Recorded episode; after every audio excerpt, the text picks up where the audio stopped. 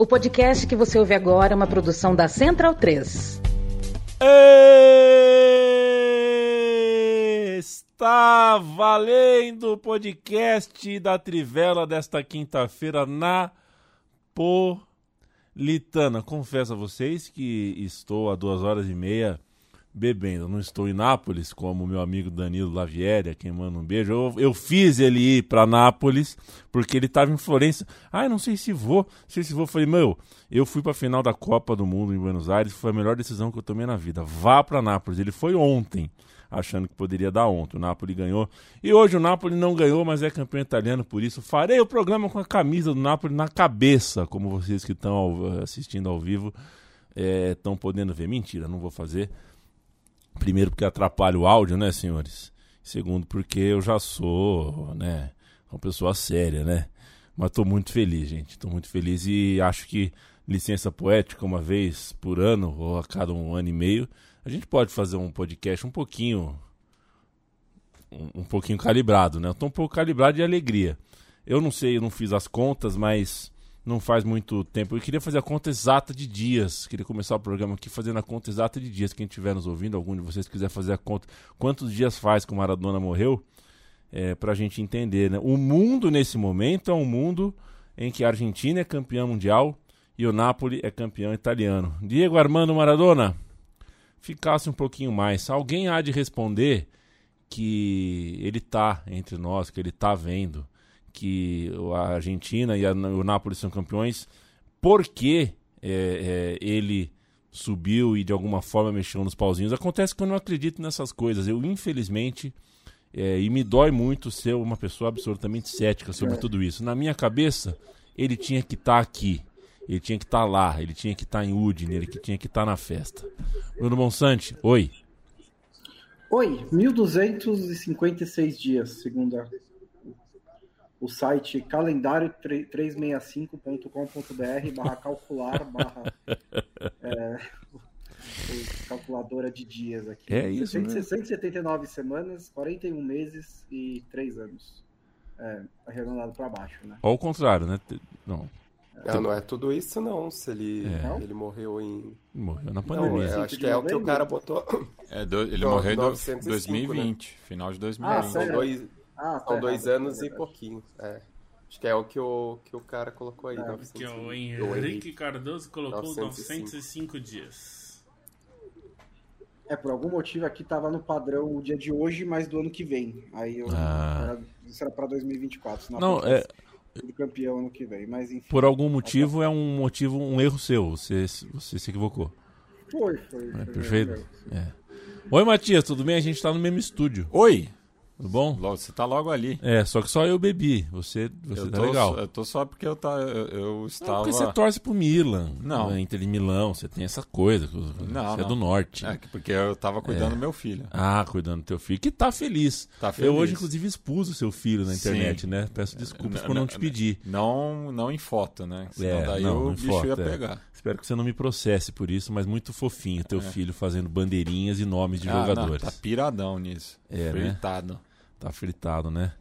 É, é, gostoso, é uma beleza, mas depois, quando ele tiver uns 35 anos, ele vai se queixar igual a gente se queixa, assim, pô, Epitáfio, aquela música de Titãs, né? Devia ter lido mais livros, não sei o que, não sei o que hum. lá, uma música horrorosa, mas que, enfim, a gente se arrepende. Quando a gente gosta muito de bola, a gente se arrepende de perder algumas coisas, a não ser que você seja Leandro Stein, que é um, um dos caras que eu mais tenho admiração por conseguir juntar o amor pelo futebol com a própria né, é, a plataforma de conhecimento do mundo, de experimentação do mundo, está uh, ah, pautada no amor pelo futebol. Isso não é tão simples de fazer. Leandro Stein faz isso muito bem nas suas viagens, no seu dia a dia. É, Leandro Stein, deu Napoli. Boa noite. Boa noite, obrigado pelas palavras e a mim. Assim, é um dentro dessa relação Argentina-Nápoles é algo potencializado em relação ao que aconteceu em 86, 87, né? Porque temos que lembrar que a Argentina foi campeã em 86 e o Napoli ganhou em 87, a mesma coisa que acontece agora, né? Essa não que o Napoli não tenha vencido em 90, até acho que o Maradona jogou mais em 90 do que em 87, mas esse é outro assunto. Mas é um intervalo muito parecido, né, de proximidade, agora potencializado ainda pelo espaço de menos meses por essa Copa do Mundo no meio do ano, né? Então a loucura se torna maior e que bonitas as cenas de Nápoles, né? Assim, é, o que a gente já vinha acompanhando de expectativa, do que já estava sendo decorado nas ruas, e aí você vê também outras cidades, né? Em, em outros lugares da Itália também muita festa. Tem uma moça que eu fiz amizade há alguns meses que é napolitana e ela mora em Milão, estava postando fotos de Milão também com imagens do Osimen, do Kvaratskhelia. Então mostra como também tem uma população de Nápoles que é sim, tem por toda a Itália, né? Até por conta dos napolitanos serem muitas vezes operários em, em cidades mais ao norte, até o que, que explica também esse contexto de, de preconceito, né? Essa visão é, do que o nortista tem em relação ao napolitano de tentar ver de cima para baixo, e que é uma resposta muito forte do napolitano através do futebol diante do preconceito que sofre, é, do menosprezo que tantas vezes ocorre. Pro Napoli ganhar a Série A é algo muito, muito especial. Deixei o Felipe Lobo por último, porque, para quem não sabe, é, é, claro, a redação da Trivela é absolutamente habilitada para falar uh, de União Soviética, a Iugoslávia, do Chipre a Turquia, da Austrália aos Estados Unidos. Mas existem certas, né, certas, uh, uh, digamos assim, prioridades. Por exemplo, Leandro Stein, futebol alemão.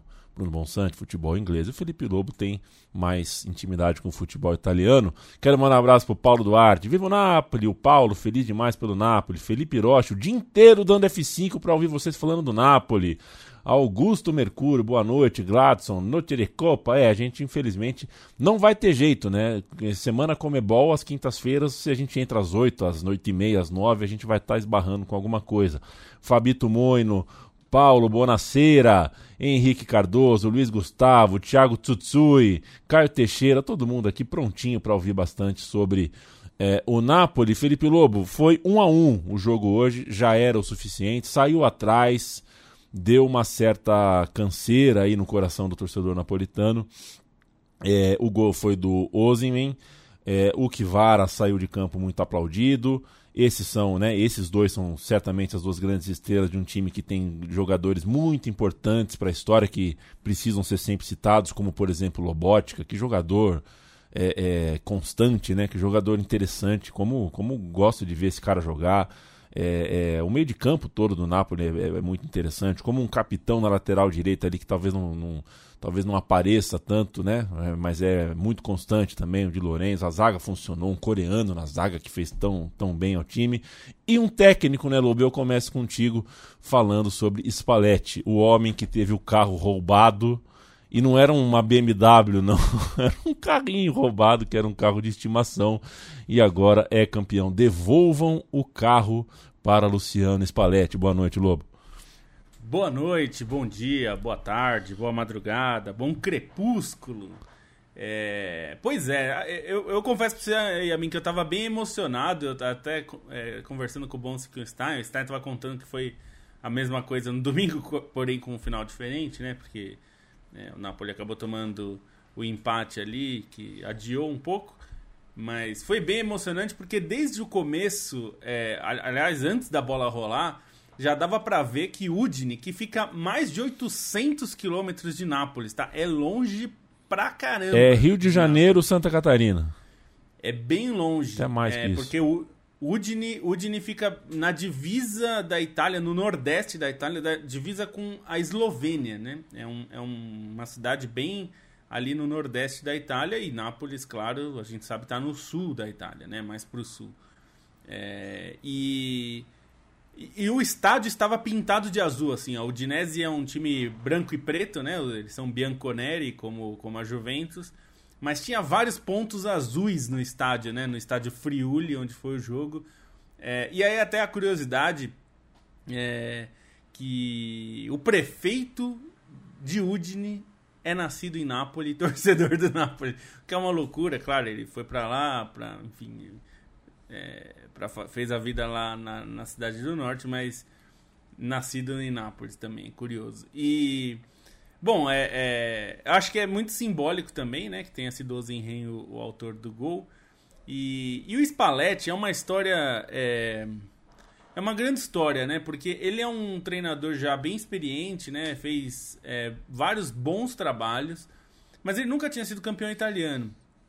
E, e, o trabalho que ele tinha pela frente nessa temporada era muito difícil, né? Considerando que o time tinha perdido muitos, muitas referências, a gente vai falar disso mais pra frente. E ele, ele tem um. O carro dele, a mim, é um Fiat Panda não existe aqui no Brasil, mas o Fiat Panda é um irmão mais velho do Uno. É, foi o Uno, o Fiat Uno foi baseado no, no, no Fiat Panda. É, ele é um, o Fiat Panda existe há bastante tempo já. E quando foi criado o Uno é, aqui no Brasil, foi baseado nesse carro. Um Fiat Panda, um Fiat Panda 2021 tá 11 mil euros, tá? Só para é, então, é, esse é o carro do Spalletti. É. É, havia uma, uma sensação antes dessa temporada que o trabalho do Spalletti tinha sido insuficiente. Bom lembrar que o Napoli ficou na zona de classificação para a Champions League, é, conseguiu a vaga para a Champions League, e mas o time não chegou a brigar pelo título com o Milan, né? E e aí ficou uma, e aí com as saídas dos jogadores, tudo existia essa é, um certo clima de insatisfação. Existe uma guerra entre as torcidas organizadas do Napoli com a diretoria, não é exatamente recente, isso voltou a acontecer essa temporada, mesmo com tudo que aconteceu de bom. É, e, a, e a, o fato de terem roubado o Fiat Panda do Luciano Spalletti é, foi uma ameaça para que ele saísse do clube. É, disseram que só iam devolver o carro quando ele deixasse o clube. O Spalletti peitou essa decisão, né, assim, essa ameaça. É, disse que não sairia do clube, que se só, só sairia do clube se o clube resolvesse o demitir.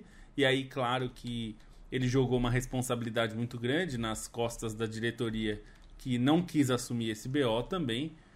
É, e no fim a gente está vendo aí esse trabalho. É, o Spalletti teve a passagem, algumas passagens importantes. É, ele foi o cara que devolveu a Inter a Champions League. Se a gente pensar, a Inter é, ficou sete anos sem ir para a Champions League e ele volta. A, a, Inter volta com o Spalletti, conseguindo ali uma vaga muito sofrida. É, devolveu a, a, a Inter a Champions. Ele fez dois bons trabalhos na Roma, né? Um foi mais curto, que foi um ano só, mas a passagem anterior dele, antes é, dele ir para a Rússia, é, no Zenit, onde ele ganhou mais títulos, é, já tinha sido boa, né? Mas ele tem uma certa fama que não é, não é injusta, mas é um pouco, é um rótulo um pouco forte, que talvez seja reducionista para falar sobre ele mas que ele é, bate de frente com algumas estrelas. O Totti o, o, coloca muita culpa na, nas costas do Spalletti pela sua aposentadoria. E o Totti fala, é, o, o que ele fala é meio lei, né? Ninguém contesta é, o que o Totti então, fala. O, o Totti se considerou é, um pouco escanteado pelo Spalletti. É, e aí isso acelerou um pouco o processo de, de ele decidir se aposentar, né? E isso é uma, um episódio que ficou muito marcado aí nessa passagem dele. E eu, e eu não sei como é que foi nos bastidores, mas assim, olhando de fora, é, o Spalletti lidou mal com a situação mesmo, né? Lidou. O Pote entrava muito pouco, eu lembro disso. Ele entrava muito pouco nos jogos naquela temporada, e mesmo depois que ele anunciou a aposentadoria, era tipo dois minutinhos no fim, cinco minutinhos e tal. Eu, eu, eu, lembro claramente que o Spalletti não lidou muito bem com o peso do que seria uma aposentadoria do Totti. É, e, e tem um é, fato, né? Então, fala Não, e só, o Spalletti, ele meio que reconhece isso, né? Teve até um, um episódio recente que ele foi mostrar a imensa coleção de camisas dele, ele mostrou meio com carinho, e aí nos últimos dias surgiu inclusive é, uma possibilidade dos dois se encontrarem para se reconciliar, porque é um peso na carreira do, do Spalletti isso, o Totti não esconde a mágoa, o Spalletti indica que, que ele sabe que ele errou a maneira como ele agiu, e assim, dentro dessas redenções possíveis, essa reconciliação é muito legal, né? É, então, e esse é, é, legal porque também esse, essa temporada, né? É, o, o Totti, ele não é que ele estava jogando mal, não é que ele estava um veterano se arrastando em campo, assim, né? Teve momentos bem importantes do Totti nessa temporada, mesmo jogando pouco, né? Ele chegou a fazer gol no clássico contra a Lazio, enfim, teve então não é que ele era um, um, um peso para o time, né? E por isso que o Spalletti deixava ele de fora e por isso que ele foi questionado. Porque se fosse o caso do Totti tá, já não estava rendendo, esse questionamento não seria tão grande. Mas era justamente porque ele conseguia é, entregar bons momentos, né? É. E teve um pouco disso na, na Inter também, um, um certo... É, embate ali com, com principalmente com o Icardi em alguns momentos, embora ele tenha dado muita, é, muita força para o Icardi nos seus primeiros, no primeiros, nos, nos, primeiros momentos, mas ele chegou a ter um certo embate com o Icardi. Enfim, ele é um técnico que é de uma personalidade forte e, e acho que acabou calhando de dar tudo certo nessa temporada também porque ele foi feita uma reformulação é, grande no elenco, né? E esses jogadores, até por não serem super estrelas mundiais, ou pelo menos estrelas estabelecidas no Napoli, acho que isso facilitou um pouco também. É, e, e aí é, é bom é, destacar né, o trabalho de bastidores do Cristiano Gintuoli, é, que foi quem pensou né, diversos desses valores que fizeram o, o Napoli ter esse elenco campeão, né? Acho que só o, o Ozyman, né, que veio por um valor é, grande, né, que teve que fazer um, um esforço para a contratação dele, mas a, a, a espinha do, do time é, foi muito por conta desse trabalho de prospecção é, e também de liberar né, jogadores que já não estavam rendendo como, como anteriormente, né, como o Insigne, o Mertens e o Koulibaly, que não deu para segurar também. Quantos é, jogadores, assim, né, Bonsa? É, eu quero te ouvir já dando o link. Você assina uma matéria na Trivela, trivela.com.br. Você cita 10 momentos, você elencou uma espécie 10. de top 10. Meteu o BuzzFeed, né, Bruno Monsanto? Você meteu o BuzzFeed no site da Trivela. Você não precisa contar os 10 momentos, mas dá um highlight aí. É, pontos é. corridos sempre precisa desse resgate, né? Quais foram os momentos chaves da campanha e tudo mais não precisava dessa cutucada, né, Yamin? Hoje é um dia de felicidade. Eu assim, não cutuquei, né? imagina, não faria Cutu, isso. Cutucou, cutucou com os pontos corridos. Primeiro sobre o Spalletti, é, assim, é, é, é, o trabalho dele é muito impressionante, em parte porque, porque a, a, eu também fiz um texto sobre o mercado do Napoli e foi um ótimo mercado, né, porque trouxe o Kvaratskhelia, principalmente, e o Kim Min-jae para a defesa, mas esses são os dois jogadores que de fato se tornaram titulares do time, né? O resto é basicamente jogadores que já estavam lá e que foram é, impulsionados bastante pelo Kvaratskhelia. Acho que ele foi ali uma, uma a ignição desse time.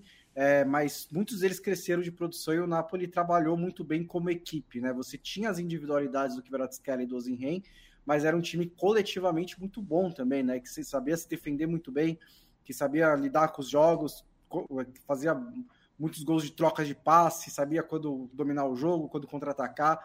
Então, é, ele não pegou. Essa temporada não começa com terra arrasada, né? Mas ela começa com problemas, como disse o Lobo. O time foi terceiro colocado no passado, mas não estava jogando bem. Nas Copas não foi o que se esperava. E aí o Napoli teve é, um crescimento muito alto pelo trabalho do Spalletti, pela melhora de coadjuvantes e pela contratação principalmente do Kvaratskhelia e do Kim. É, a campanha, assim, foi uma campanha, não, não, vou dizer que foi chata, porque não foi, mas assim, não foi aquela campanha de, de roer unha, né? Aquela campanha de emoção, de morrer e viver em cada rodada, porque o Napoli praticamente ganhou todos os primeiros 24 jogos, né? É, o Napoli começa com uma boa goleada sobre o boa vitória sobre o Verona. É, o Verona não estava numa boa fase, ele estava num, num momento ali no começo de trabalho, tinha acabado de ser goleado pelo Bari, é, depois tem os dois empates. O Napoli dá o primeiro sinal de força contra Lazio, fora de casa, no Estádio Olímpico. Uma vitória apertada e bem difícil, mas foi uma boa vitória. Depois, na sétima rodada, ganha do Milan, e é um momento em que o Napoli ainda não estava realmente voando, né? O Milan acho que até que foi melhor nesse jogo, mas o Napoli conseguiu arrancar a vitória, e aí ele começa a emendar né, uma sequência de 11 jogos, 11 rodadas seguidas ganhando até chegar na Copa do Mundo e também com algumas vitórias muito, muito importantes. Mas o auge dessa campanha, acho que é inegavelmente, é a goleada por 5 a 1 sobre a Juventus, por vários motivos, né? Um dos motivos é a rivalidade sul e norte, né? E a Juventus é muito representativa nesse sentido.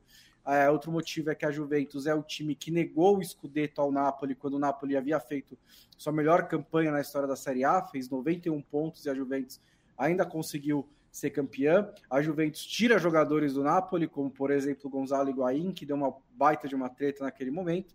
E a Juventus é o time que dominou a Itália durante muitos, muitos anos, né, nos anos 2010 para cá.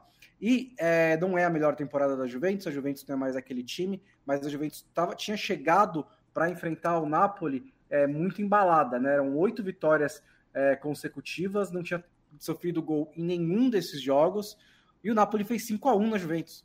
Né? Foi um, uma goleada muito, muito representativa, muito emblemática desse título do Napoli. Ali realmente foi o momento, porque ali ainda era a 18ª rodada, a gente não estava nem na metade do campeonato, o Napoli estava encantando, mas assim, ainda tinha metade do campeonato pela frente, podia perder perder gás, podia deixar escapar, mas ali o nível de futebol atingido pelo Napoli, acho que naquela vitória foi o que fez a maioria das pessoas dizer, ok, esse Napoli é real mesmo, não é fogo de palha, o Napoli vai, é, é o grande candidato ao título da Série A, e aí foi daí para frente, né? O Napoli continuou com muitas vitórias importantes até ganhar de novo da Juventus, também simbolicamente para conseguir o seu primeiro match point. Ai, ai, você já pôs fogo em palha? Não, né? Hum, onde que eu teria, eu encontraria palha? Tipo, não, no meio. Com, tem que comprar palha, mas aqui é esse negócio de fogo de palha eu nunca vi. Mas o, Leandro Stein, pra gente é, fechar aqui de Nápoles, a festa de Nápoles, é, que tá bonita.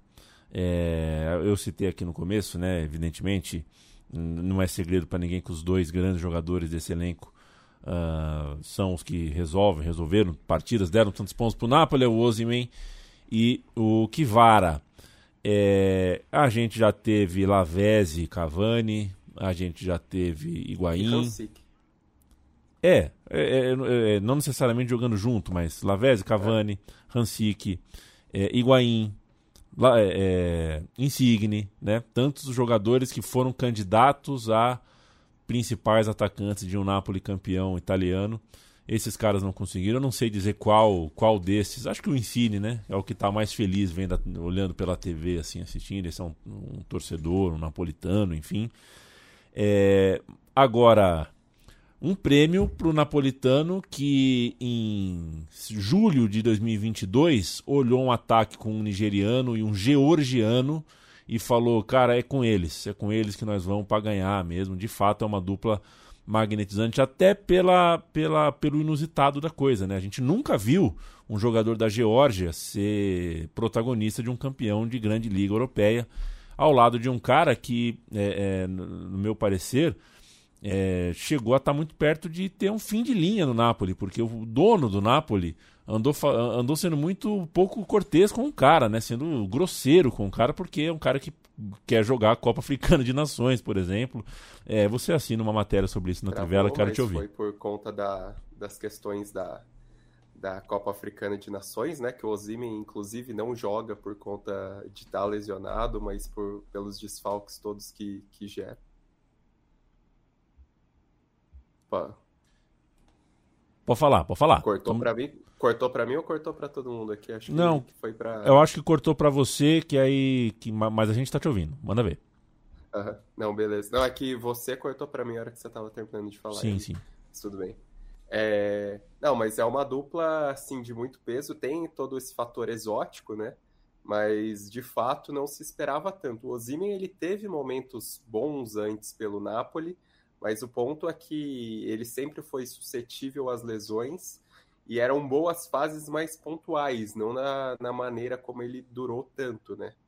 E em relação ao que o Varadskhelia, imagino que existiu uma expectativa grande em relação ao que se esperava dele, né? Em relação, enfim, é, ao que ele poderia produzir pensando na seleção da Geórgia, em todo em tudo isso, né? Mas não para já.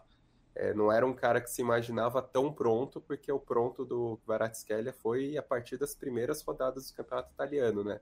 Ele e o Kim são dois jogadores que, quando chegaram, é, eu particularmente pensei, são boas contratações, mas provavelmente não para essa temporada, assim, vendo que o Kvaratskhelia já fazia na seleção da Geórgia, é, sei lá, o jogo das eliminatórias que ele arrebentou contra a Suécia, que basicamente tirou a vaga direta da Suécia na Copa, o Kim, pelo que ele jogava no Fenerbahçe, mas não esperava uma adaptação tão rápida, né? E, e, o papel dos dois é muito importante nisso que o Bonsa falou. O Napoli ele tem um coletivo muito bom. O Napoli ele teve uma rotação muito boa, embora assim pensando em Champions, por vezes o Napoli pareceu que não tinha elenco com fôlego é, para aguentar duas frentes, teve alguns problemas. É, penso que até mais na zaga, assim, os desfalques são mais sentidos do, do próprio Kim, por exemplo, o Wang Sa, quando foi desfalque é, contra o Milan, foi muito sentido. Mas o Napoli ele teve uma rotação até de jogadores para decidir diferentes partidas, né? Se for pensar às vezes que o Elmas apareceu para contribuir em jogos importantes, que o Raspadori apareceu, é, que o Gil Simeone também fez gols muito importantes. Napoli teve essa, reta, essa rotação, mas também teve é, assim, a dádiva de contar com dois grandes protagonistas, né? Porque o nível que o que o Kvaratskhelia e o Ozymin jogaram nessa temporada é para os dois ficarem entre os pelo menos entre os 10 melhores jogadores da temporada europeia e os dois além de se revezarem em momentos ou que o Ozymin estava machucado ou que o Ozymin demorou para engrenar ou que o Kvara não estava tão bem é, os dois decidiram juntos muitas partidas, né? A quantidade de assistências de um para o outro é, nessa temporada só é abaixo do Messi para o Mbappé e do De Bruyne para o Haaland. Então, são números muito expressivos da, da combinação dos dois. E aí você pensa, quando tem um coletivo forte, tem jogadores de segundo plano para resolver e tem dois protagonistas no nível de ambos, é algo muito importante. O Kvaratskhelia é um dos caras mais difíceis de marcar é, no futebol europeu, né? Até acho que esse fator imprevisibilidade perdeu um pouco nas últimas rodadas. Isso atrapalhou ele porque, enfim, vieram marcações duplas, vieram antecipações melhores, como aconteceu no caso do Calabria nos jogos contra o Milan. Mas o fato dele ter as duas pernas muito boas, ter essa capacidade de drible com as duas pernas, de finalização com as duas pernas. A gente viu partidas infernais dele, né? Teve jogo contra o Sassuolo, que ele gastou a bola. Teve jogo contra a Atalanta no segundo turno, agora que ele conseguiu, num corte, só tirar três jogadores então era um jogador que tinha esse, essa coisa de do drible, da habilidade, e o Ozymin nessa temporada, assim, é, a qualidade dele como centroavante também foi muito alta, a capacidade de domínio na área, é, de força no jogo aéreo, é, mesmo de contribuição para os companheiros para abrir espaço no pivô, é um jogador muito inteligente acima de tudo, é, não é só um definidor, e teve uma, além de se manter mais saudável nessa temporada, ele também teve uma sequência de jogos muito mais contundente, né? Assim, entre o meio do primeiro turno e o meio do segundo, o Ozymin teve uma sequência de 17 rodadas em que ele marcou, deu assistência em 15 jogos e nos dois, que ele, nos dois jogos que ele não marcou, não deu assistência, foram justamente os dois jogos que o Napoli perdeu. Então foram dois jogadores muito dominantes e que ajudaram a impulsionar ainda mais um coletivo tão bom, tão confiável, tão produtivo. É, essa regularidade dos dois foi o que fez a diferença em relação ao Napoli da temporada passada, até que não tinha o Kvaratskhelia, que até o Insigne teve bons momentos, mas é, principalmente quando a, a, transferência dele ficou clara, ele sofreu uma queda e o Ozymin teve os problemas físicos, né?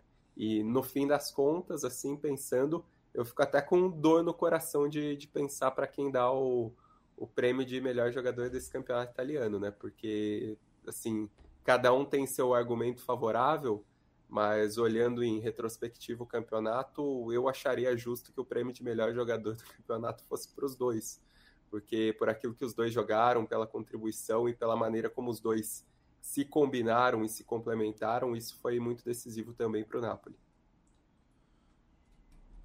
Um abraço para Rafael Vasconcelos, boa noite para você, boa noite para o Paulo. Douglas, o te ama, que bom te ver aqui. Abraço diretamente de Curitiba. Diego Manuel, no Napoli, Caio Ribeiro ou Edmundo? Essa eu deixo pro Lobo. Seco, seco, Lobo, sem, é um ou outro. Caio Ribeiro ou Edmundo? No Napoli. Edmundo. Mas. Edmond. Difícil, hein? É, difícil pelo 0x0, né? Nenhum dos dois foi muito 0 a 0. bem. É. Os dois É, foram. Paulo fala o Kim Min-jae substituindo o Koulibaly, tem esse, né? é, tem, a gente falou um pouquinho sobre essa troca também. Giovanni Freitas, boa noite aos gigantes. Um abraço pro Cauê também. É, o Carlos Lacatos, um abraço direto de Malhadas, em Portugal. Ramon Flores, Giovanni Lima, Guilherme Condelat, antes dessa campanha, viu o Spalletti como vilão. A série do Totti, né? Tem uma série do Totti na TV que trata o Spalletti como vilão tal. Falamos sobre isso agora há pouco também. Gustavo Juan, aonde está o Fernê Colo do Matias? Matias, o Matias tá parando de beber. Matias tá esquisito, viu? Matias, não sei, tá estranho. É, é, não sei, sei lá, mas deixa eu tirar a camisa da cabeça aqui, porque agora é hora de falar de KTO. KTO.com é o endereço. Você entra lá e, se for fazer o seu primeiro depósito, você usa o cupom Trivela para ganhar 20% de free bet.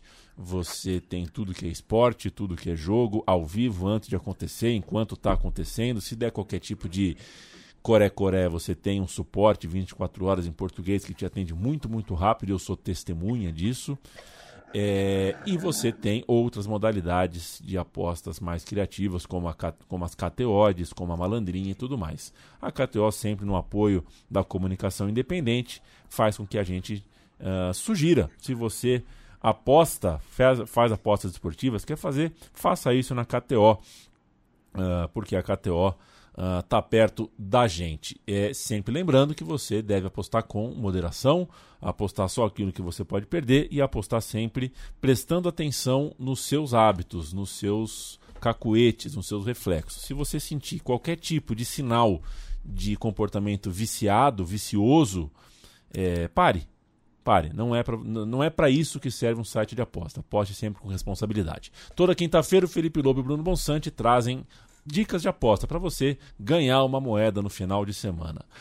Bonsa é com B, como é primeiro. Lobo é com L, vem depois. Então hoje eu começo com o Bruno Bonsante.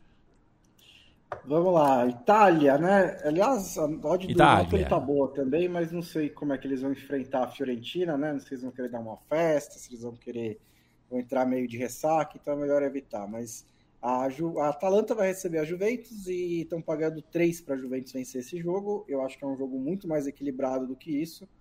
A Atalanta tá bem, mas a Juventus também tá, tá ali, é, ganhou um bom embalo quando recebeu os pontos de volta da punição, tá bem na briga por vaga na Champions League, é um confronto direto, mas acho que a cotação é alta demais para a Juventus nesse, nesse, nesse duelo.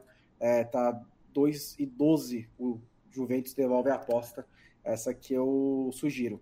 É, na França tem um bom duelo, um bom jogo nesse fim de semana, Lens e Olympique de Marseille, é, que vão decidir aí quem que vai tentar aproveitar a crise do Paris Saint-Germain. O jogo é fora de casa para o Olympique de Marseille, né, é em, em Lens, é, e acho que tem toda a pinta aí de um jogo bem, bem pegado, bem travado, e o under 2,5 está 1,96. Acho que é uma boa cotação também. E ao contrário, Fluminense e Vasco no Campeonato Brasileiro, over 2,5 a 1,90. É, não sei se vocês viram o último jogo do Fluminense, mas esse time sabe fazer gol. Então, acho que essa cotação é bem interessante também. Felipe Lobo.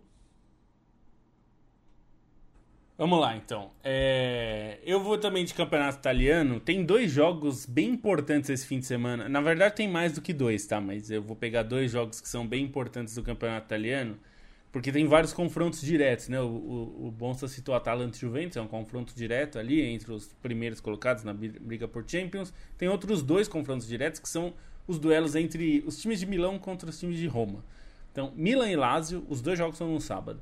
Milan e Lazio é, vão se enfrentar no San Siro e aqui a cotação, eu acho as duas cotações é, tão, é, são a mesma coisa que eu vou oferecer, que é mais de dois gols e meio. É, são jogos que os dois times vão ter que, vão ter que arriscar, tanto em Milan e Lazio quanto em Roma e Inter.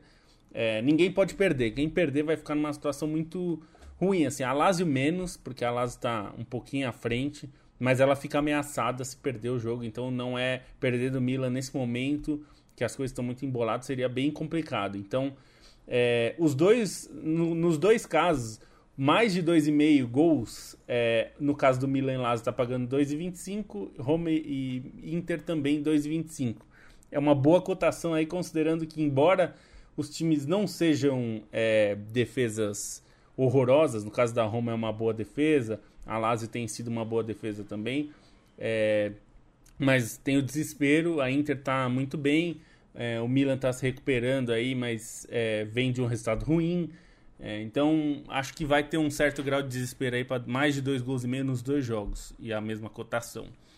É, no caso é, de, de Napoli e Fiorentina, de fato é um pouco perigoso, porque é, a gente não sabe como vai estar o Napoli, né? Pode ser que jogue com reservas e tal. É, mas eu acho que dá para também apostar no mais de dois gols e meio, porque vai ser um jogo meio festivo, então vai ficar com aquela cara de amistoso de fim de ano, assim, sendo que para a Fiorentina não é um amistoso, né? Evidentemente. Do, mais de dois gols e meio tá pagando 1,77. Se o Napoli entrar sério e quiser fazer uma festa pra galera, é, vai fazer mais gols. É um time que faz muitos gols. Se, é, se a Fiorentina entrar para aproveitar para estragar a festa e tentar ganhar um resultado ali que seria difícil se o Napoli ainda estivesse disputando o título, também pode fazer seus golzinhos. Tá 1,77 a cotação, que eu também acho uma cotação boa. Então eu vou nos três, com mais de dois gols e meio. KTO.com é o endereço. Um beijo, um abraço para todo o time, para toda a equipe da KTO. Ah, gol do Libertar, hein? Libertadores rolando. Libertar 1, um, Atlético de Vitor Roque 0. O Atlético Paranaense vai deixando a liderança do grupo e assim fica só um time brasileiro no momento na liderança do seu grupo, o que não deixa de ser surpreendente, considerando que Galo, Flamengo, Palmeiras não são líderes de seus grupos. É, Matias. Diga lá. De quem? Oscar Cardoso fazendo gol. Ele Taquara. É, tá, o cara fez um gol muito louco de falta esses dias aí. Um gol de falta Sim, surpreendendo sem, no sem tomar Campeonato distância, né? Paraguaio, né? é. Um gol bem, bem interessante. Matias. Diga lá. É, é, existe um debate um pouquinho mais pobre, um pouquinho mais magro, mais esquálido e mais descartável sobre qual é o brasileiro que está, né, o retrato do momento, né, que se diz, ah, o Palmeiras com trabalho de longo prazo, muito bem, o Fluminense com trabalho já de médio prazo, é, do Diniz, que encanta tudo mais, qual é mais uh, perigoso, quem é mais favorito, isso importa tão pouco na fase de grupos, mas o fato é que quando saiu o sorteio, do, dos grupos da Libertadores, muito se falou sobre o Fluminense estar numa situação delicada. É, e o Fluminense está assobiando, jogando leve. O que o Fluminense conseguiu nessa semana não é brincadeira. É, mesmo se você falar que o River Plate teve um expulso, mesmo se você falar que deu alguma sorte, mesmo se você falar que aconteceu alguma. Não interessa. É Fluminense 5, River Plate 1, brincando, assobiando. Esse time do Fluminense é algo muito sério para a gente tocar. A gente está em maio já e o Fluminense é simplesmente a grande notícia do futebol brasileiro em 2023. Que partida histórica uh, aconteceu na terça-feira. É, e o Fluminense criou uma gordura importante, né? Porque está com 100% de, de aproveitamento, né? É, enfim, é, é, é, o único clube é, nessa condição na atual edição da Libertadores, né? Enquanto que o, os outros times todos têm uma vitória e duas derrotas, né? É, se revezaram aí nesse papel. E assim, o Fluminense agora vai ter dois jogos fora, né? Vai para La Paz e para o Monumental de Nunes. E se tudo der errado nessas duas partidas, ainda recebe o Sporting Cristal na rodada derradeira no Maracanã. Né? Mas pelo pela própria imposição que o Fluminense tem tido é, né, nessas partidas da Libertadores, acho difícil não voltar é, desses dois jogos de visitante com pontos na bagagem. Né? Claro, jogar no Hernando Siles tem toda a complicação né, por conta da altitude, mas do jeito que foi o confronto com o River Plate, é, e imagino né, que muitos tricolores viajarão a Buenos Aires, vai ter o apoio da sua torcida também num estádio hostil, né, e que é, com a nova reforma é, tem sido mais difícil de jogar lá, mas mostra também né, é, é, essa, a, a, diferença que foi o, o jogo é uma preocupação para o futebol argentino como um todo, né, porque o River é o líder isoladíssimo da Superliga Argentina e tomou um totó no, no Maracanã. Né? Conseguiu equilibrar um pouco as coisas no primeiro tempo, mas depois no intervalo o domínio do Fluminense foi algo impressionante. Assim, raras vezes a gente viu isso na Libertadores, né? pensando num clube de camisa como o River Plate. Não à toa foi a maior goleada sofrida pelo conjunto milionário é, na história da competição, né? É, superando os 4 a 0 que sofreu para o Grêmio é, há 21 anos é, em 2002. Né? Então, é, um, uma partida também muito feliz né? É, do, do Herman Cano, né? que vai se firmando aí como um dos grandes nomes desse Fluminense, né? Tá na vice é, liderança da artilharia da, da, Libertadores, empatado com o Paulinho, é, e um atrás do, do Pabon, né? mas lembrando que o, o Paulinho jogou a fase preliminar, o, o Atlético Nacional também, né? É, enfim, é, então o, o Cano tem aí três jogos e cinco gols, né? uma média impressionante também. É, então, uma atuação histórica do Fluminense que vai levar, vai trazendo confiança, né, para esse elenco que ano passado não conseguiu, né, superar a pré-Libertadores, foi eliminado na fase de grupos da Sul-Americana, mas isso já ficou para trás, né, aí depois que o Fernando Diniz assumiu. Bruno Bonsante, Olá. O Corinthians perdeu em casa duas vezes seguida na Taça Libertadores, com dois técnicos é... diferentes. É, tem três pontos, no campe... três pontos no Campeonato Brasileiro? Sim. Três pontos no Campeonato Brasileiro é. e usou quatro técnicos nesse período. É... Que tal para você, uh, uh, Argentinos Júniors e de, Independente Del Vale encaminhando vagas na Libertadores às custas de um Corinthians perdido? Queria te ouvir sobre enfim, esse Corinthians que, embora uh, pareça tão perdido, tão sem rumo e tudo mais, é um time caro. É um time caro, não é um time barato, não é uma situação tão simples, não. É, eu gostei da declaração do Martin Anselmi depois do jogo, né? Eu vi no, no Twitter do colega Vessoni que ele analisou o time do Fernando Lázaro, analisou o time do Cuca, mas não deu tempo de analisar o time do Luxemburgo. Né? A, a tática do Corinthians nesse jogo foi confundir. É, e assim, o Corinthians não chegou a fazer um jogo ruim. É que é muito difícil, né? Você, nesse cenário, no que foram os últimos 10 dias do Corinthians, enfrentar uma equipe que tem um trabalho de continuidade há anos, que tem um time que é, é, tem muitos jogadores que foram campeões da Sul-Americana no passado, é um time que manteve o trabalho, que manteve a, a, o estilo de jogo, e pega um Corinthians que sabe exatamente quem é.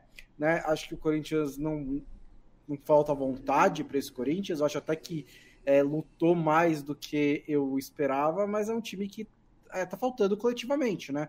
Faltando padrões, faltando repetições, é, não sabe muito como, como atacar, não sabe qual é a sua formação ideal. É, o Luxemburgo até não jogou tão diferente do que o, o, o Danilo escalou no clássico, mas entrou com, com o Juliano, entrou com o Maicon no meio-campo. É um time que tem qualidade individual, mas o fora de campo está atrapalhando muito. Agora é ver, né? Se o Luxemburgo consegue, além de tranquilizar o ambiente, é, fazer um trabalho expresso dentro de campo para tornar esse time competitivo para dois jogos fora de casa. Né? Porque acho que o problema da, do, do, do, Corinthians é ter perdido para o Argentinos Júnior e para o Independente Del Vale é, em Itaquera porque agora vai pegar os dois como visitante antes de receber o Liverpool do Uruguai no, no, no na, na Neoquímica Arena. E se não conseguir nada nesses jogos, ou se não conseguir uma vitória que seja, dois empates, sei lá, é, pode até chegar na última rodada já eliminado, e aí não importa, né? É, é uma situação é, então... inversamente proporcional à do Fluminense, né? É, exatamente.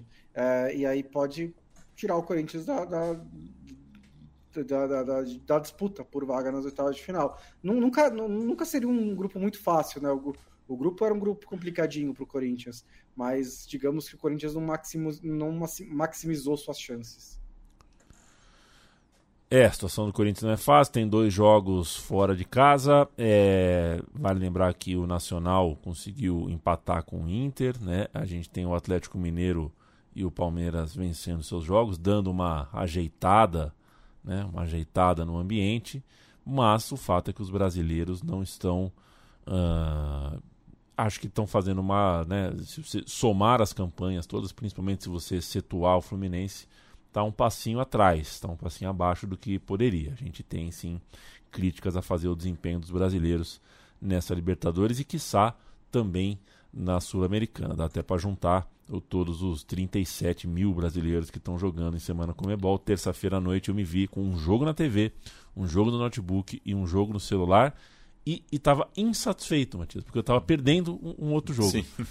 É, é, muito, é muito difícil. É doido. E, é difícil. e só fazendo mais rata, o Atlético Nacional não disputou a fase preliminar, então o Pabon está com uma média impressionante de dois gols por partida, né? E tivemos é, no único grupo, né, que não envolve brasileiros, tivemos a reedição da final de 89, jogo bom no Atanásio Girardot, empate em 2 a 2 entre Atlético Nacional e Olímpia.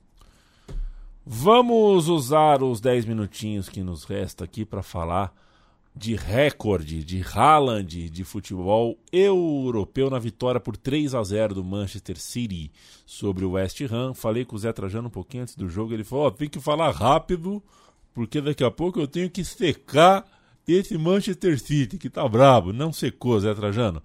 É, e me desculpa pela péssima imitação, mas não deu para secar, tá muito difícil secar esse Manchester City.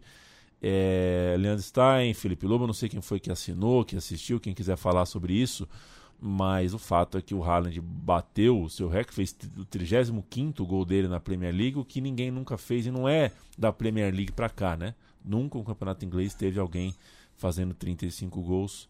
Isso é... é... É, na Premier League mesmo. É na Premier League, é de 90%. É. Tá bom é, não diminui muito o tamanho do título. Não, diminui em 100 anos, é, mas o recorde, mas continua sendo incrível. É, de fato, fantástico. Ele superou, por exemplo, Andy Cole, Alan Shearer, que fizeram 34. É, e o Manchester City me parece mais perto do título do que a pontuação sugere. É, não, só, só para pontuar o recorde histórico, depois deixa o Bonsa falar, que imagino que ele queira falar, mas o recorde histórico é, é, é impossível de se chegar. 112. São 60 gols. É. Não, são 60 em 27, 28 do Dixie Dean do Everton. Grande então, temporada, assim, hein? Mas pelo quando o Haaland estava no meio do caminho, ele chegou a um ponto que ele poderia ser o segundo, que já seria muita coisa, porque ele poderia bater 50 e, se não me engano, a segunda maior marca é de 48 gols. Então, que também é absurdo, mas para o cara, para a segunda ser 48 e a maior ser 60, dimensiona bem isso, né? Dimensiona como o recorde histórico é, assim, é inacreditável. É, assim, é, é, vou colocar no contexto, né, o que significa esses números, né? Primeiro é esse, é da era Premier League 92 para cá. É, o, o, o, o Andy Cole e o Alan Shearer fizeram logo no começo, acho na segunda, não na terceira temporada, quando a liga ainda era maior também. Eles jogaram mais de 40 jogos para fazer 34 gols. É, mas mesmo assim, e, e, então isso também contribuiu para esse recorde é, se estender tanto tempo, né? Quase 30 anos sem que ninguém tivesse chegado nesses números. Alguns jogadores chegaram perto. O que mais chegou perto foi o Salah, a temporada iluminada dele ele fez 32, mas o Cristiano Ronaldo bateu 30, o Van Persie chegou a 30, teve outros nomes ao longo do, da, da, história da Premier League que chegaram perto do, do, do recorde do Cole e do Shearer. É, o número do Haaland provavelmente ele vai terminar perto de 40, né? Se não for 40. Isso é um número impressionante mesmo no, no, no histórico de 150, 135 anos de campeonato inglês. É, e aí a gente pode fazer a contextualização é, inversa, porque antes da Premier League também eram campeonatos maiores, né? Muitos deles com 44, 42, 46 rodadas. Era uma época de futebol que saía mais gols, então também era mais fácil de você fazer grandes números. E você tinha menos distrações, né? O, o, o Dixie Dean não jogou 14, 14 vezes na Champions League em 1927 e 28. Não existia nem Copa da Liga. Então era uma, era, uma concentração maior no campeonato inglês. Mas ainda assim é uma marca muito impressionante. Acho que, é, como disse o Stein, no começo do campeonato até imaginava-se que seria até maior, né? O, o Haaland deu uma pequena osciladinha ali no meio da, da Premier League, é, mas ainda vai terminar de um jeito é, com números muito fantásticos. E acho que É, às vezes eu fico um pouco assim de puta, mas porque a gente só fala de números em relação ao Haaland, mas os números são muito, muito chamativos mesmo, e acho que às vezes é um pouco difícil de escapar. É, foi, não foi um jogo maravilhoso do Manchester City, mas comprovou mais uma vez que é o melhor time do momento na Inglaterra. Teve, rodou alguns jogadores, teve um pouco de dificuldades contra a defesa do West Ham, mas eventualmente é, abriu a barreira do West Ham e ganhou sem muitos problemas por 3 a 0 e aí está um passo mais próximo do time. É, e só sobre essa marca dos 40, eu também tinha feito a pesquisa antes, é, são 60 anos sem que ninguém chegue pelo menos nos 40, que o último foi o, o Jimmy Greaves, né, que foi o, o Harry Kane antes do Harry Kane, mas com, com conquistas pelo Tottenham, então, sim, um tempo considerável também, desde o último que bateu os 40 gols. E só para dimensionar o tamanho de um certo argentino camisa 10 campeão do mundo, é, o Haaland não está nem perto do recorde das grandes ligas europeias que pertence a Lionel Messi, das cinco grandes ligas, né, em uma temporada. Nas cinco grandes ligas, o maior, é, né, considerando a Premier League só, né, não, não esse, esse período anterior, mas o, o recorde é do Lionel Messi na temporada 11-12, em que ele marcou 50 gols 50 gols. Ele foi artilheiro do Campeonato Espanhol com 50 gols. E o segundo colocado, senhor Cristiano Ronaldo, fez 46 gols.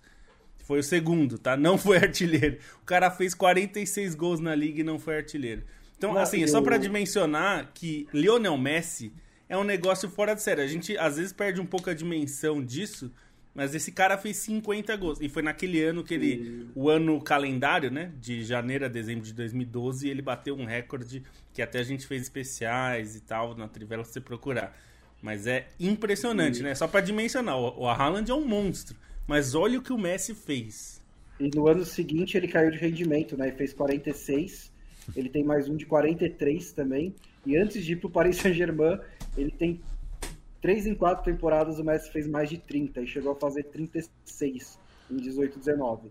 Então, Naquelas assim, temporadas olha, horrorosas do Barcelona. Temporadas do, é. É, do Valverde, do Setien.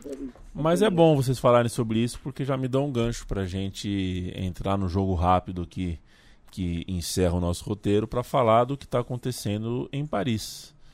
Né? É, acho que é um ponto de saturação, é um fim de feira. Os torcedores de lá, a gente já falou que mil vezes, né? o Lobo já explicou para vocês mil vezes e todos nós aqui cem vezes cada um sobre o, a temperatura que né, é, a torcida do Paris Saint-Germain não é snob quanto a gente se imagina que é o centro de Paris. É, e esses caras têm direito ao orgulho, mesmo que ele venha uh, aparecer bizarro quando a gente está falando contra o Messi, contra o Neymar, mas a situação não é tão simples assim. O Paris Saint-Germain virou uma repartição pública, os jogadores estão uh, tão de saco cheio quanto a torcida, a relação é, me parece me parece uma via de mão dupla de sacos cheios, né? É um saco cheio que vem daqui para lá, um saco cheio que vem de lá para cá. É, e o torcedor precisa cobrar alguma coisa para que algo de novo aconteça.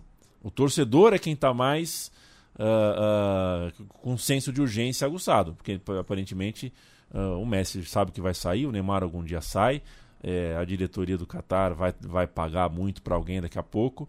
Mas e para o torcedor do Paris Saint-Germain, como é que resolve isso aí? Porque alguma coisa tem que ser feita nesse Paris Saint-Germain. É, acho que é importante é, dizer que, que um, um dos protestos, são vários protestos, tá? E aí muita gente falando, ah, se tivesse ganhado ia estar tá protestando. Não, né, gente? É óbvio que não. Mas é, a questão é maior do que isso. Porque mesmo com o time ganhando nesses últimos anos, houve vários protestos, por exemplo, contra preço de ingresso. Protestos da torcida, dos ultras, de vários grupos, inclusive o que organizou os protestos dessa semana, e foram dois, né? Um na segunda e um na quarta. Um no centro de treinamento na segunda e um na sede na quarta-feira e outro que é lamentável e que não importa o motivo, eles estão errados de ir na casa dos jogadores, o Neymar, o Verratti e o Gautier, teve torcedor na porta desses três pelo menos, é noticiado pelo pelo Le Parisien, pelo L'Equipe. Isso não pode, tá? Isso aqui para mim o limite é esse, você não pode ir na casa do profissional protestar. Protestar na sede do clube, como foi na quarta, ou no CT, como foi na segunda, acho ok. Se não tem intimidação ou violência, protestar com faixas e tudo mais, tá certo. Inclusive o, o grupo que organizou, que é o Collective, Collective Ultras é, Paris, né? Que é CUF, é, CUP, quer dizer. É, eles até lamentaram que não, não disseram que é, são contra aí na casa dos jogadores e tal.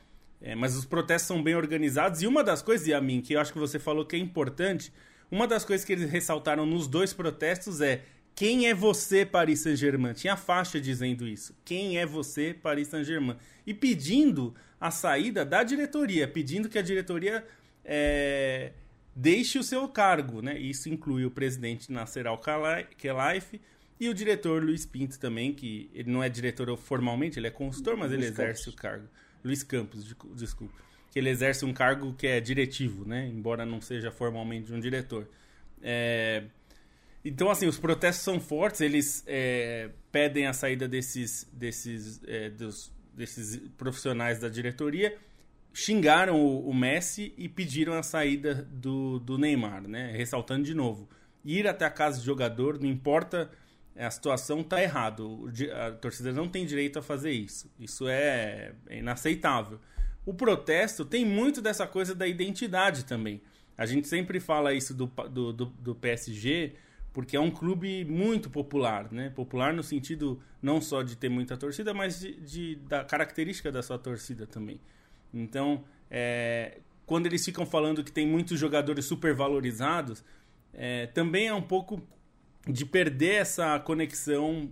É, que, por exemplo, eu acho que eles acertaram no caso do Hakimi, o Hakimi se adaptou bem, é, tem uma conexão maior lá em relação à, torcida, mas isso meio que ficou perdido, né? Então, é, esse tipo de protesto tem crescido e eu imagino que vai continuar acontecendo porque o Qatar, e ele, uma das coisas que se critica nesses protestos é justamente que o PSG é um projeto político e não um projeto de clube, né? um projeto esportivo.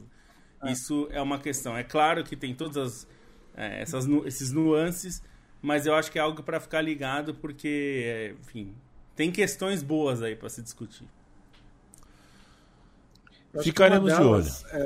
É, acho que a principal é que quando você destrói o campeonato, Hum. Fica difícil você vender para sua torcida que a temporada é boa quando você ganha Campeão, apenas ele, é. né? E foi isso que o Paris Saint-Germain fez. É, assim, ele é, conseguiu perder duas vezes ainda, que é meio inacreditável, é, mas quando o, todo o projeto é para ganhar a Champions League, né? E o dinheiro que é investido para você tentar ganhar a Champions League do jeito que o Paris Saint-Germain tentou, ele acaba destruindo a Ligue 1, porque a, di a discrepância entre o Paris Saint-Germain e o resto da tabela é gigantesca. Tanto que o Paris Saint-Germain é um zumbi já faz meses e continua com cinco pontos de vantagem na ponta da tabela e provavelmente vai ser campeão. O problema é que você não consegue aí vender para sua torcida que isso é uma temporada de sucesso, mesmo se você ganhar o título francês.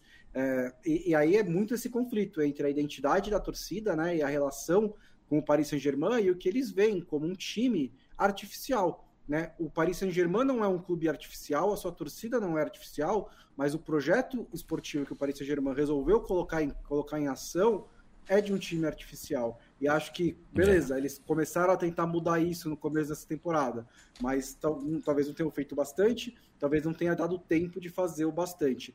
Mas acredito que vai ser um, um, um mercado de ruptura para o Paris Saint-Germain bem, bem forte, né?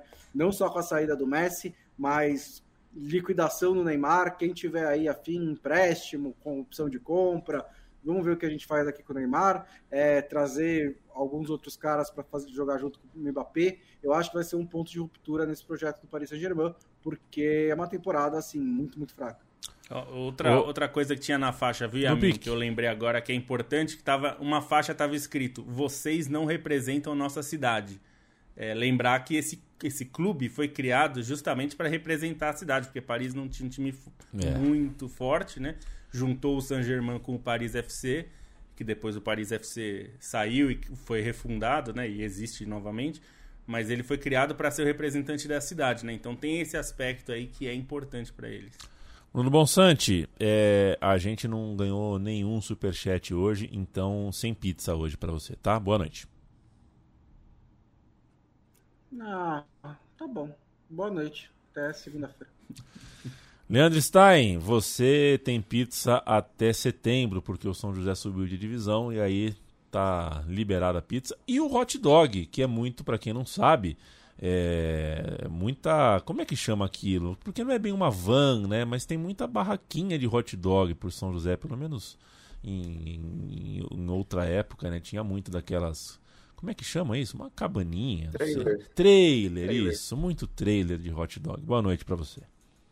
Boa noite, é um clássico mesmo da cidade e fica um destaque final pro Ceará, né? O Ceará campeão da Copa do Nordeste, um jogo muito tenso com o esporte essa volta, né? Bola na tra... Duas bolas na trave do esporte, vitória por 1 a 0 mas como o Ceará tinha ganhado por 2 a 1 a ida no Castelão, o jogo foi para os pênaltis e aí o goleiro Richard se destacou com duas cobranças defendidas.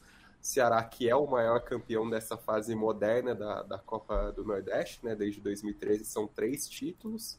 No geral, ele ainda está atrás de Bahia e Vitória, que tem quatro, e reafirma, inclusive, um domínio do, do estado do Ceará nessa fase moderna do, da Copa do Nordeste, porque são cinco títulos em 11 disputas desde 2013, e aí nessa fase mais recente, das últimas cinco edições da Copa do Nordeste, são quatro títulos do estado do Ceará, dois do, do Ceará Sporting Clube e dois do Fortaleza. O Vozão renova no momento difícil até do clube, que não vinha tão bem, mas leva a orelhuda da Champions League mais uma vez. Matias Pinto. Oi. Prazer te ver, viu, companheiro? Joguei bola com você ontem depois de alguns anos. Foi Nossa, um grande prazer. Tô todo dolorido. Todo dolorido, né? Eu também. É. Não, todo não, a coxa. As é, coxas estão. As costas. É, as costas estão. Lombar, meu Deus. É. Faz parte da vida. Vamos pois que é. vamos. Um Bom, beijo para você, viu? Um beijo. Até, até a próxima. Se Deus quiser e ele há de querer. Perfeito. Oh, faltou quem aqui? Faltou o Felipe Lobo, né? Felipe Lobo, rock do Silvio Santos. Dois pontos, abre aspas. Silvio Santos não sabe onde guardar dinheiro. Eu não sei onde achar. Fecha aspas. Boa noite. É, isso. Triste, né? Falando em velhinho, quem é, voltou para a Premier League foi o Sam Allardyce, conhecido como Big que Sam. Que ganchaço, hein? É, que ganchaço que você achou, hein? Nossa senhora. o Sam, o Sam Allardyce, ele tem 68 anos e estava meio aposentado. Inclusive, ele continua meio aposentado porque ele disse que só vai continuar a trabalhar se a mulher dele deixar, enfim, se ela não ficar nervosa, que ela não, ele não quer que ela fique nervosa com o dia a dia dele, ele se envolve muito. Ele foi contratado pelo Leeds para as últimas quatro temporadas. Ó, nós estamos falando da Premier League, tá? Que não sei o quê, não demite técnico, agora estão demitindo um monte de técnico. Contrataram um cara para os últimos quatro jogos só. com um bicho do tamanho de um bonde, tá? Ele vai levar um caminhão de dinheiro se ele salvar o Leeds, que nem está na zona do rebaixamento, é bom dizer.